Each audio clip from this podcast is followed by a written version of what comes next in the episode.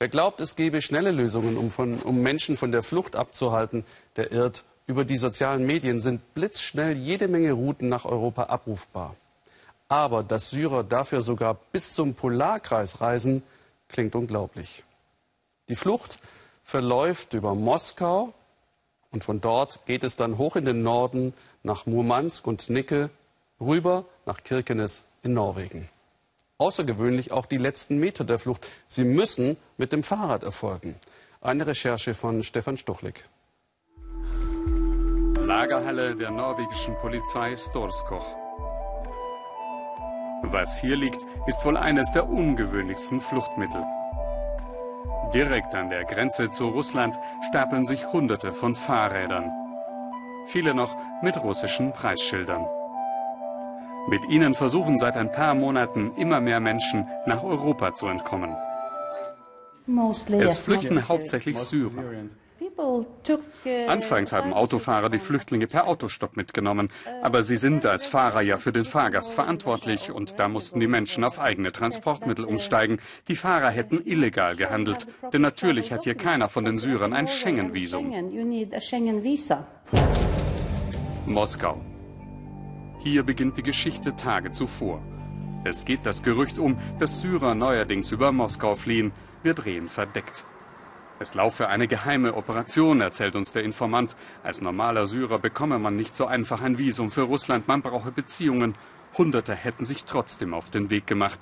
Der Fluchtweg sei jenseits des Polarkreises.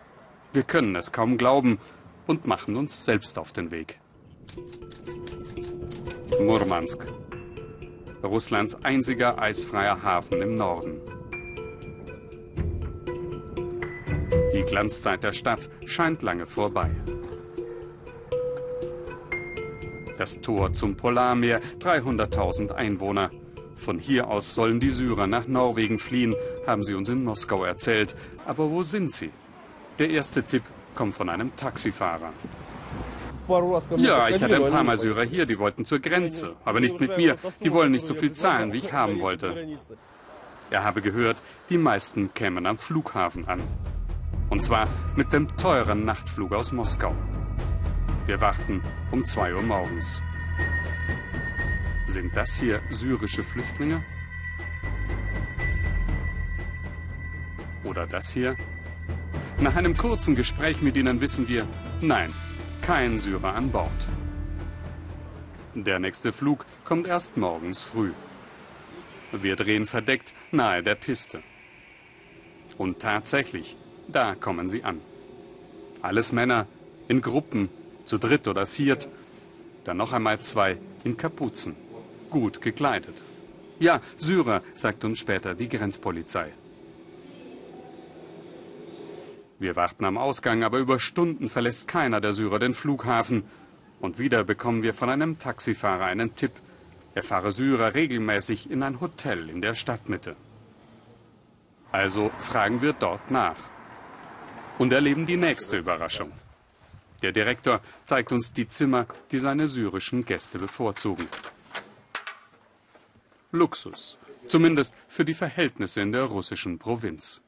Die wissen genau, was sie wollen, zahlen 200 Euro für unsere Zimmer, die handeln nicht mal, sie übernachten, bestellen ein Taxi zur Grenze und checken aus.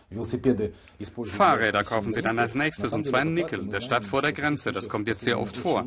Und auf der norwegischen Seite der Grenze werfen sie die gebrauchten Fahrräder einfach wieder weg. Wohlhabende Syrer auf der Flucht? Wir machen uns auf den Weg zur Grenze, weit hinter den Polarkreis. Nach zwei Stunden taucht die russische Grenzstadt Nickel auf. Wie der Name sagt, leben die Menschen hier vom Nickelabbau.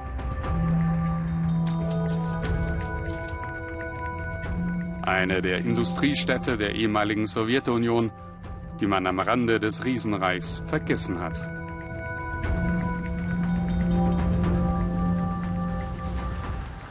Wer kann sich hier Fahrräder für 200 Euro leisten? Das erklärt uns der strahlende Verkäufer. Die kaufen alles, die Syrer, egal was. Und wenn das Ding 300 Euro kostet, wir sind so gut wie ausverkauft. Freiheit kennt halt keinen Preis.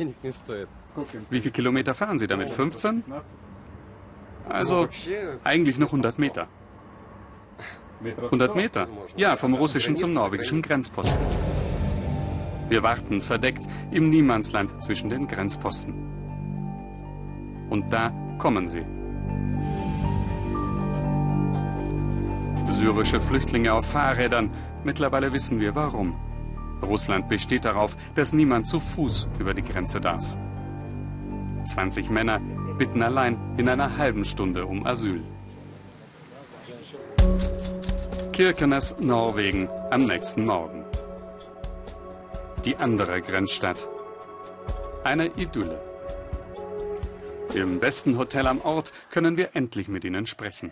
30 Syrer, zumeist Männer, nur zwei Frauen und ein Kind. Alle sind in Sicherheit, aber vor der Kamera wird zuerst keiner mit uns reden.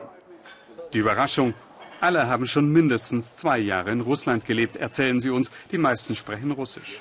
Die zweite Überraschung, die meisten sind offene Assad-Anhänger.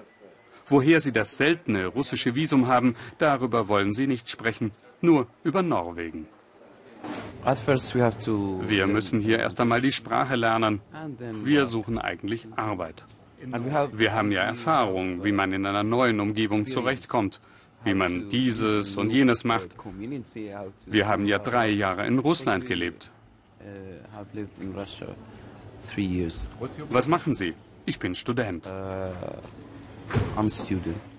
Wohlhabende ältere Studenten mit russischem Transitvisum? Das klingt seltsam. Wir fragen bei der Bürgermeisterin von Kirkenes nach. Sagen Sie, haben Sie keine Angst, dass Sie da die Leute von Bashar al-Assad aufnehmen? Nein. Das Wichtigste ist natürlich, dass wir den Menschen, die wir aufnehmen, Sicherheit geben.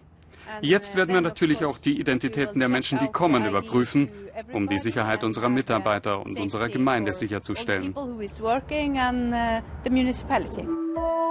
An der Grenze kommen mittlerweile die nächsten Syrer an. Jeden Tag um die 20. Wer sind diese Leute wirklich? Es bleibt für uns bis zuletzt ein Rätsel. Und es bleiben natürlich Hunderte von Fahrrädern in der Lagerhalle der norwegischen Grenzpolizei.